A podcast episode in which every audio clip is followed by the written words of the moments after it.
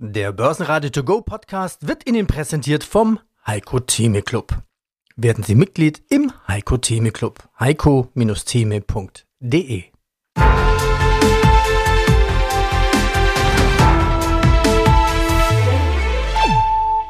Börsenradio Network AG Marktbericht Börsendonnerstag, 7. Dezember 2023. Aus dem Börsenradiostudio meldet sich Peter Heinrich und Andreas Groß. Naja, oben am Berg wird die Luft dünn. Der DAX lässt es heute etwas ruhiger angehen. Während wir uns fragen, sind Zinssenkungen wirklich ein gutes Zeichen? Die Investoren warten auf die US-Jobdaten vom Freitag. Der DAX verlor heute 0,2% und schloss, ja im Prinzip unverändert, bei 16.629 Punkten. Der Eurostox 50 minus 0,3% bei 4.472 Zähler. Und der ATX in Wien mit 7.294 Punkte als TR minus 0,5%. Und der ATX in Wien hat keinen Feiertag, obwohl Österreich Feiertag feiert. Mein Name ist Stefan Albrecht.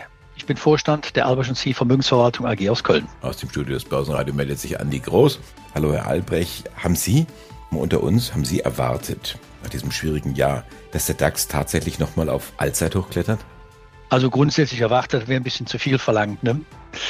Dass aber die Börse eigentlich ja die Entwicklung einige Zeit vorausnimmt, dessen, was wir im Moment an Wirtschaftsdaten von den Unternehmen oder sonst wie geliefert bekommen, das war mir eigentlich schon klar. Und aber dass es jetzt auf einmal so schnell geht, nachdem wir ja letztes Jahr einen ziemlichen Schock erlebt haben mit dem Zinsanstieg, mit dem Krieg in der Ukraine und dem Ganzen. Und ich hätte jetzt auch nicht damit gerechnet, auch im Zuge der weiteren kriegerischen Auseinandersetzungen im Nahen Osten, dass die Börse sich davon ein Stück weit abkoppelt. Passiert das, dass Kunden anrufen und sagen, Stefan oder Herr Albrecht, was hältst du denn von Kryptos? Das passiert. Ja. Da sage ich, da sage ich denen, Krypto ist für uns Spekulation. Man hat es gesehen, was mit Bitcoin passiert ist. Wer Krypto machen möchte, muss es aktuell selber machen.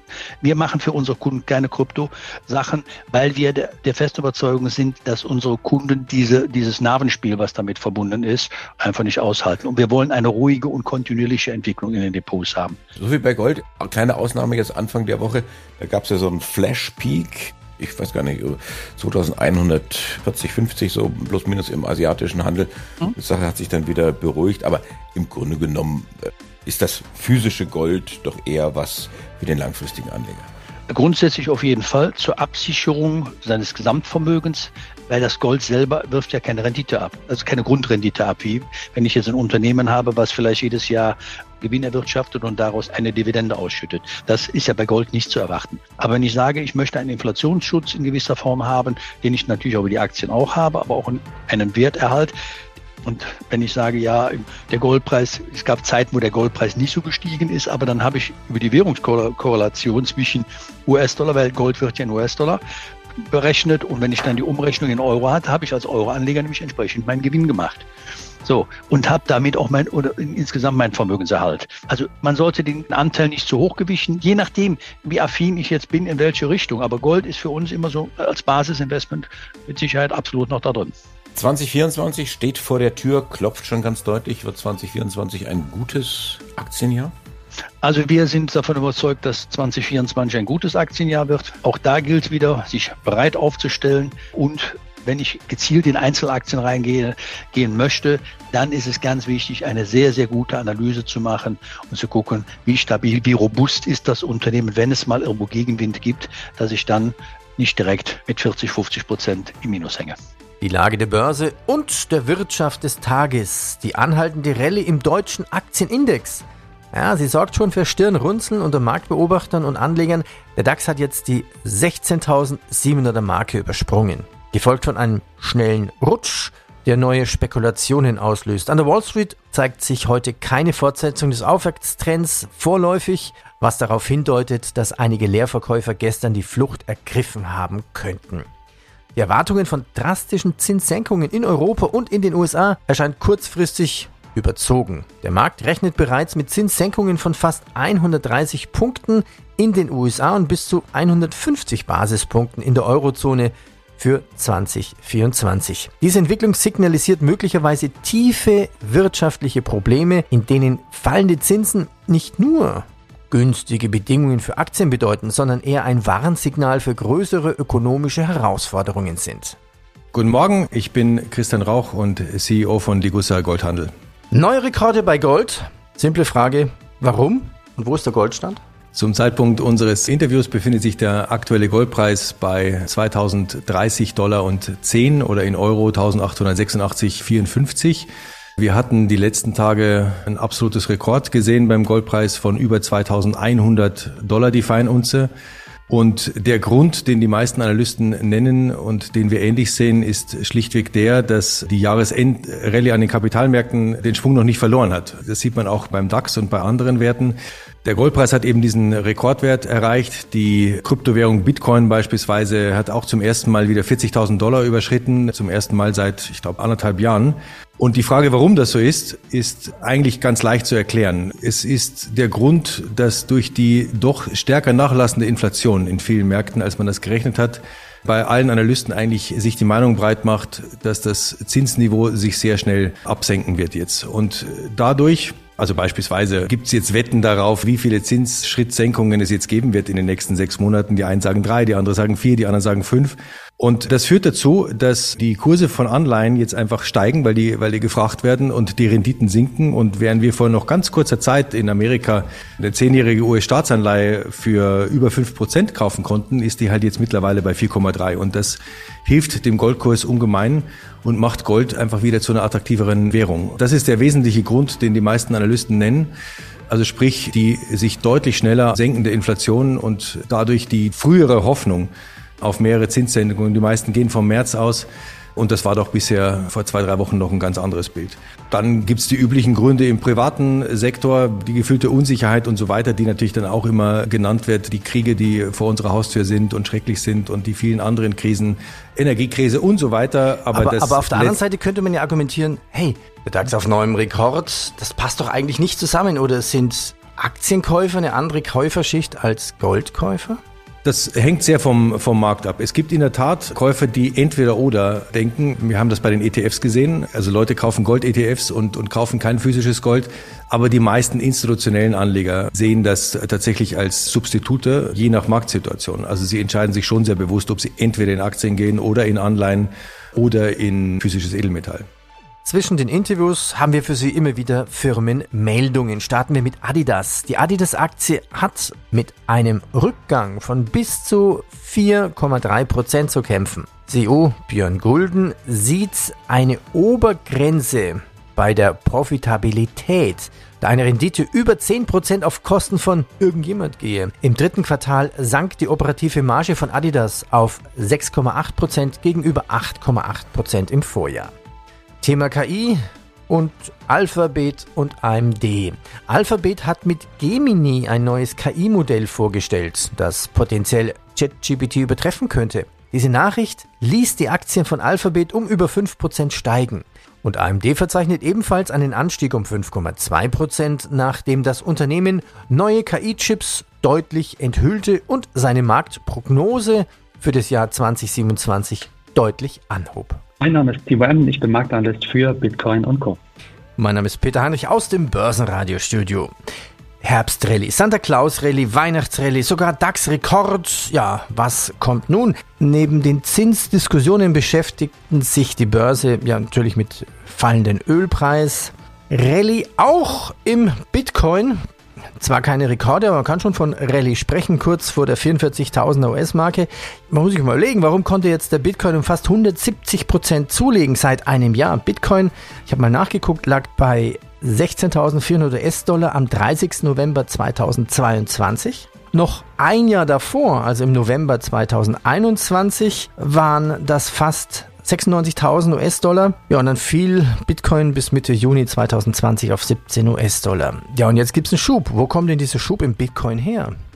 Ja, aktuell genährt wird der Optimismus ja doch durch die ETF-Zulassungshoffnung, vor allen Dingen in den USA. Darüber reden wir ja, weil eben große Player hier den Schritt nach vorne gegangen sind. Vor allem BlackRock, der größte Vermögensverwalter der Welt, die eben einen entsprechenden Antrag auf ein Anlagevehikel eingereicht haben bei der US-Aufsichtsbehörde SEC. Und das war eigentlich so der springende Punkt, nährt bis heute so den Zulassungsoptimismus. Es gibt noch viele, viele weitere Player, also die Schubladen sind prall gefüllt in den Reihen der Aufsichtsbehörde und man wartet hier auf ein Ja oder eben auf ein Nein. Dann haben wir aber auch die geldpolitische Entwicklung, die Kryptoanlagen, denn sie werfen ja keine laufenden Erträge ab, gelten als zinslos und werden dann auch natürlich durch die Entwicklung der Geldpolitik auch hierzulande in der Eurozone, aber vor allen Dingen in den USA dann bewegt. Und hier sind unterm Strich ganz kurz gesagt natürlich erste Zinssenkungen im Spiel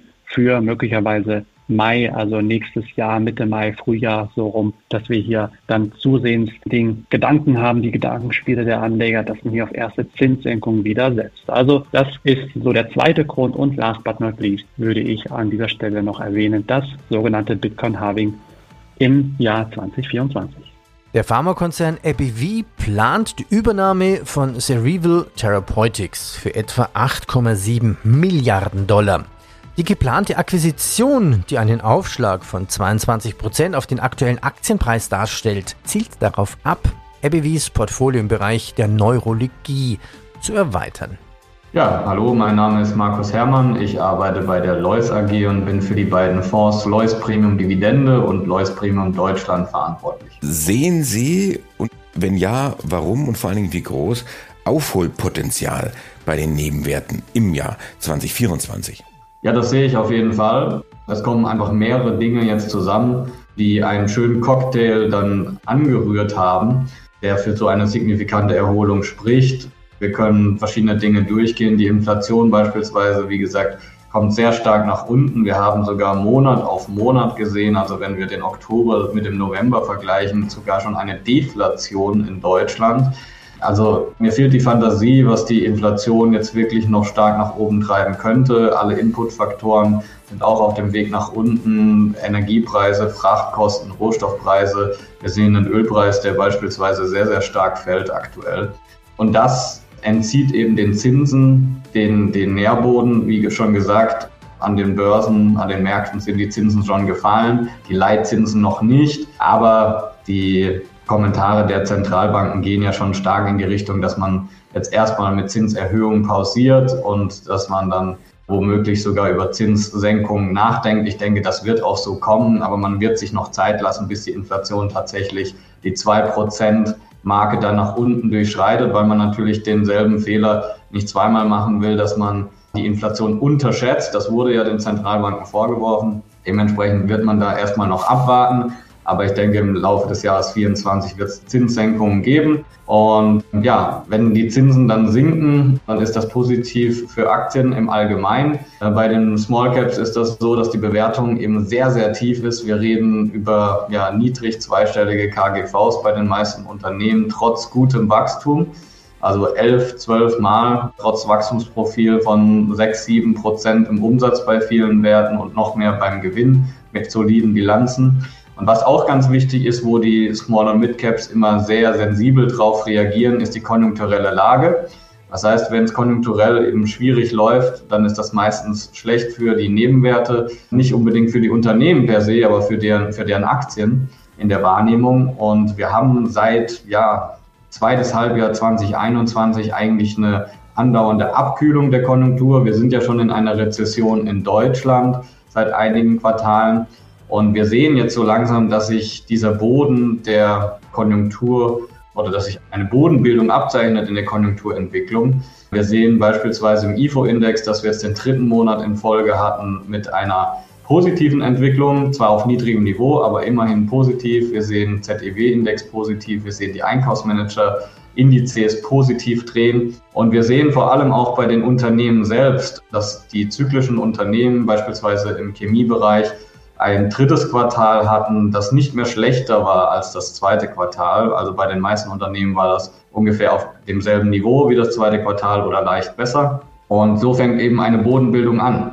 McDonald's will weiter wachsen. McDonald's strebt an, bis 2027 die Anzahl seiner Restaurants weltweit auf 50.000 zu erhöhen. Für diese Expansion plant das Unternehmen im nächsten Jahr 2,5 Milliarden Dollar zu investieren. Mit weiteren jährlichen Investitionen von 300 bis 500 Millionen Dollar bis 2027. Ja, und ich bin Cornelius Probst. Ich arbeite bei Antea in Hamburg. Thema Inflation. Naja, was kommt denn da 2024 noch? Da kommt doch der richtige Teuerungshammer auf uns zu. Und ich glaube nicht unbedingt, dass die Zinssenkung schon eine ausgemachte Sache ist. Das ist jetzt alles wahr. Und das ist auch aus der deutschen Sicht ein kleiner Inflationsschock, der kommt.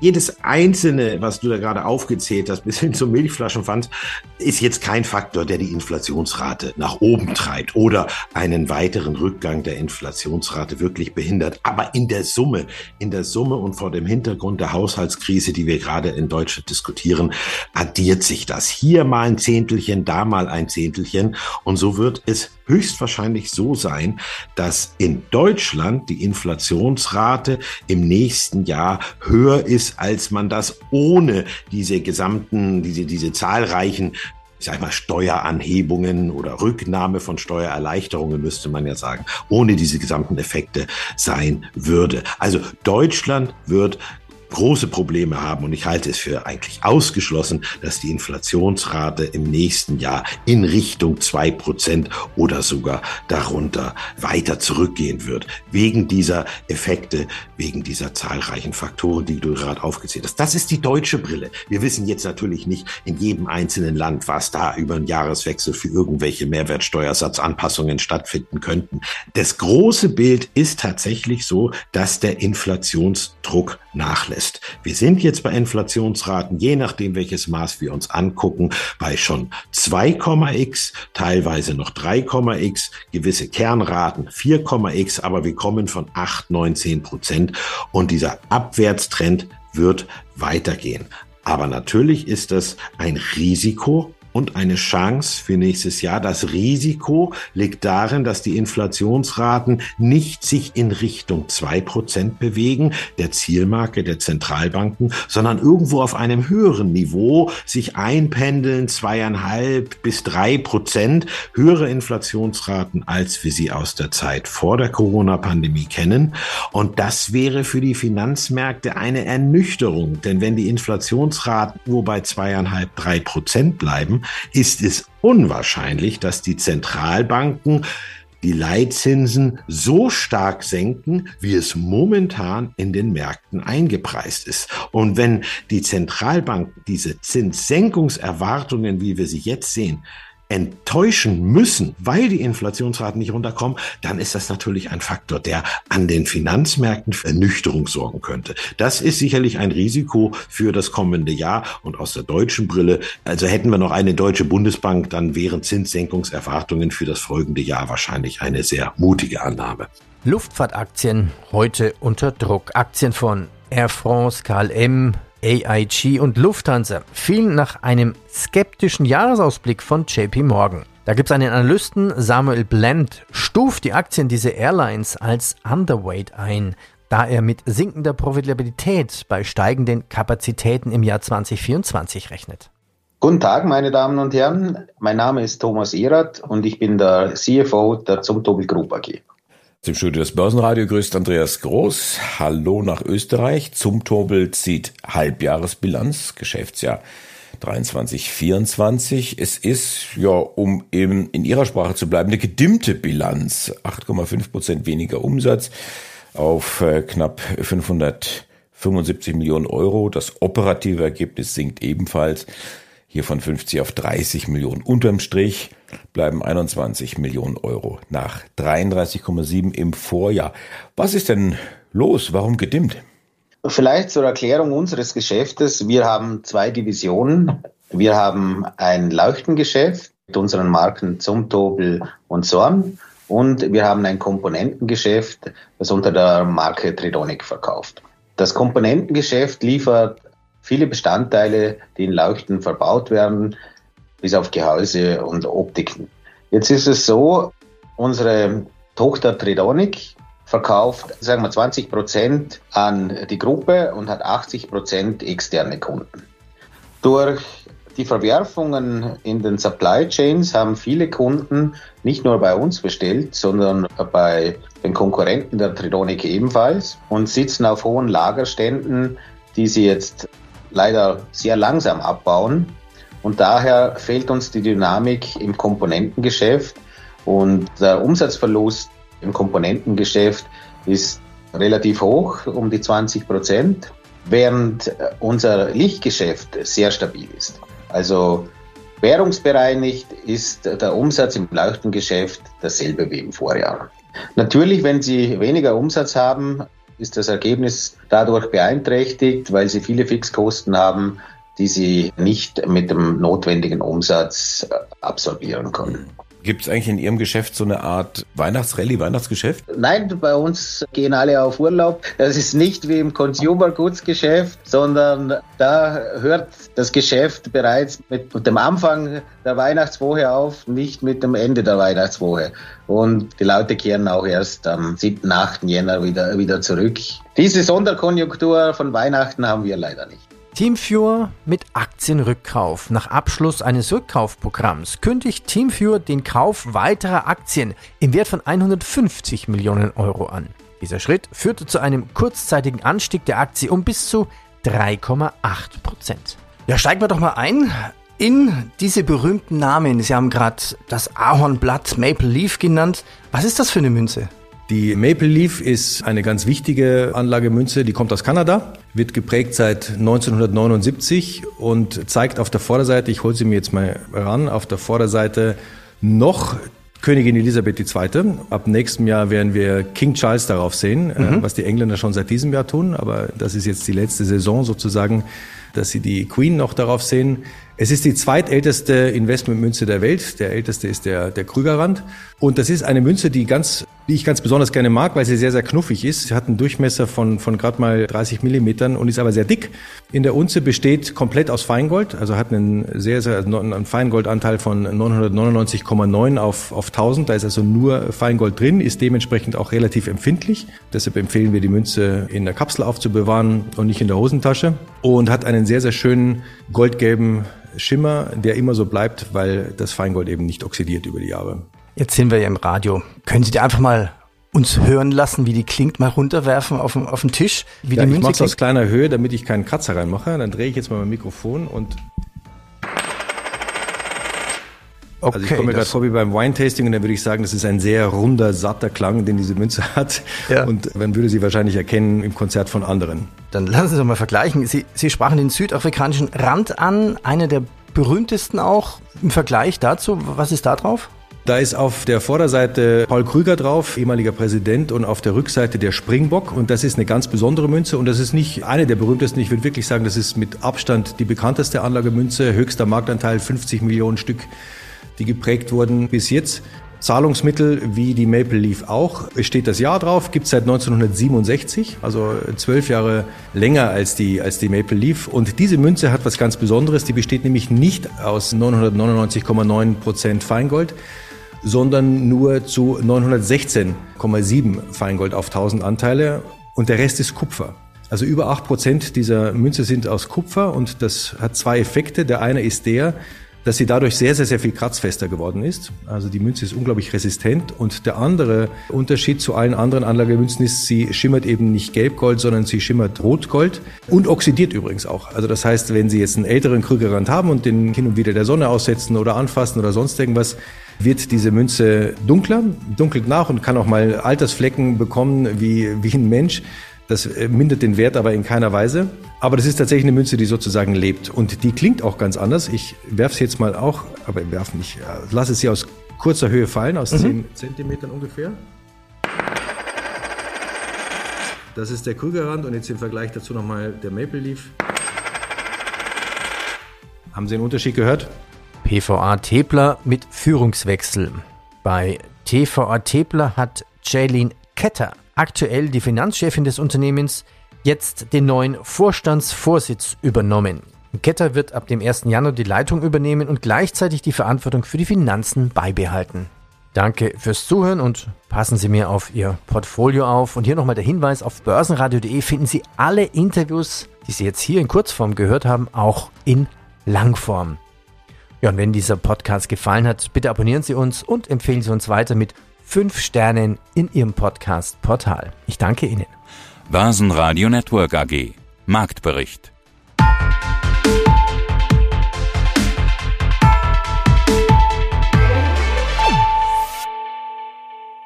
Das Börsenradio Nummer 1. Börsenradio Network AG. Der Börsenradio To Go Podcast wurde Ihnen präsentiert vom Heiko Theme Club. Werden Sie Mitglied im Heiko Theme Club. heiko-theme.de